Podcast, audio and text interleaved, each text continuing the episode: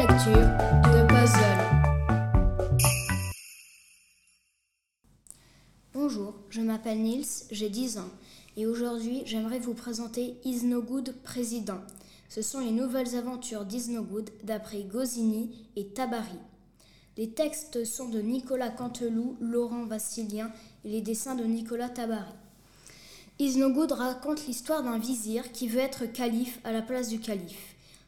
Mais dans ce tome, il veut être président à la place du calife. C'est un petit monsieur toujours en colère, que personne n'aime, mais qui essaie tout le temps d'être calife à la place du calife.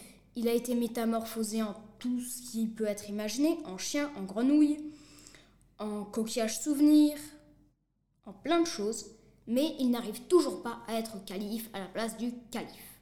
Dans ce tome, au début, ils disent qu'il est président, mais ben, on ne sait pas comment il est devenu président. C'est ce qu'on va vous expliquer dans le livre qui fait à peu près, il fait du coup 46 pages et dans ces 46 pages, c'est des fous rires, des jeux de mots et des inventions qui, sont à, qui existent à Bagdad la Magnifique, comme ils l'appellent, et qui ressemblent euh, à notre monde. Par exemple, il y a des chèvres, elles portent des fez, des chapeaux qu'on porte en Orient, qui sont magiques et qui font parler. Du coup, on les appelle les Facebook, notamment à Facebook, ou par exemple les Twitter, par rapport à Twitter.